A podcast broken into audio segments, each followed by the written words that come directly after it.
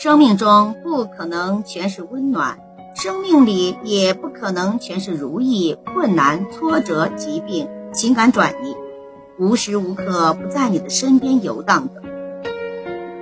遇到困难，我们会猜疑自己能力；遇到挫折，我们会猜疑自己的勇气；遇到疾病，我们会猜疑自己是不是还有其他疾病；遇到感情问题，我们会猜疑这个世界上到底还有没有爱情。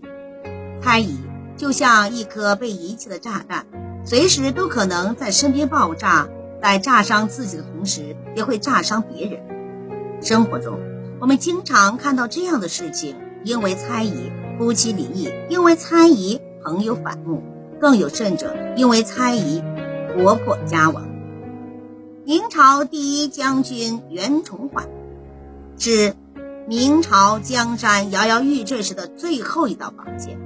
开创清朝大业的努尔哈赤，撞在袁崇焕这块石头上一命呜呼了。雄心勃勃的皇太极几次要攻破京城，都被袁崇焕打得落荒而逃。袁崇焕像磐石一样坚不可摧，挡在清军入关的路上。为了大清的统一大业，皇太极终于想出了反间计，要借崇祯皇帝之手除去心头大患。皇太极首先假印了两封所谓的密信，让部下故意。丢失在明军经常出没的地方。信中以自己的口气曰：“袁崇焕私下议和。”此言一传开，京城中人心惶惶，似谣言四起。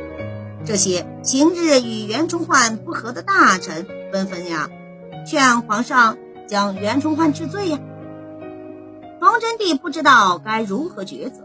此时，他突然想起。满洲人围攻北京城的时候，朝廷命袁崇焕在顺义、冀州一带将敌军击退，袁崇焕呢却直接呀退守了通州、昌平，随后啊才退守京城。袁崇焕为何不听指挥呀？难道他真的要叛国了吗？正在皇帝半信半疑之后，两名从清营中逃回来的宦官报告啊。他们在清军中听说袁崇焕已经和皇太极议和了，不久啊就会将北京城献给皇太极。崇祯帝至此深信不疑啊，马上召袁崇焕觐见，趁他不备的时候啊，将他逮捕入狱。袁崇焕入狱后啊，写了一首诗表明心迹，其中两句是：“但留清白在。”本古亦何辞？然而疑心重重，善记心，猜忌心。崇祯皇帝还是没有相信这位忠心报国的将军，一道圣旨啊，就把他凌迟处死。皇太极啊，终于如愿扫除了自己统一大业中最大的绊脚石。袁崇焕为何含恨九泉？是因为皇太极的反间计吗？说到底啊，还是因为崇祯帝疑心太重了。皇太极没费多少事儿，崇祯帝啊就轻易怀疑起自己的大臣了。这正随了皇太极的意呀，清军入关指日可待。猜忌心理是一种狭隘的、片面的、缺乏根据的盲目想象，陷入。猜疑误区的人活得很累，我们每个人都应该扩展胸怀，增大对别人的信任，排除不良心理，敞开心扉，将心灵深处的猜测和疑虑公之于众，增加心灵透明度，求得彼此之间的了解沟通，增加相互信任，消除隔阂。其实。猜疑之火，往往是在长舌头的煽动下越烧越旺，进而导致我们失去了理智，酿成恶果。对于任何事情，我们都应该自己去追根究底，寻找答案，而不是在长舌头人的流言蜚语中竖起一道心墙，让自己离事实越来越远。有一则很有趣的故事。古代有一人丢失了一把斧头，他怀疑是他的邻居偷了。他有心观察，觉得邻居走路、说话、神态都像是偷他的斧子的人，于是啊，他肯定邻居就是小偷。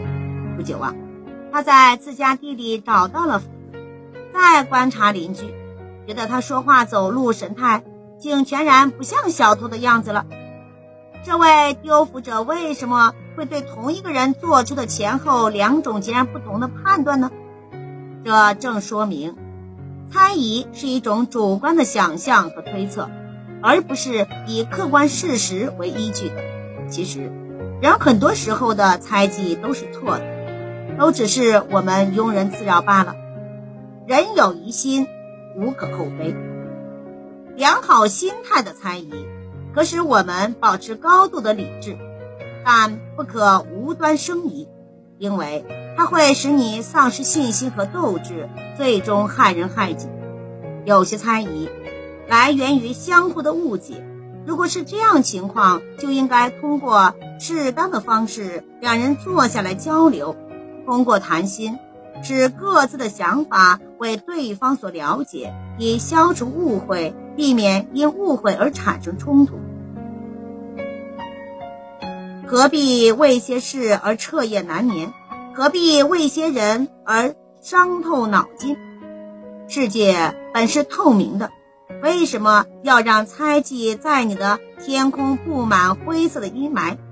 把猜疑的心窗打开，让黎明的阳光射进来，在阳光的照耀之下，所有的猜疑、焦虑、烦恼都会烟消云散。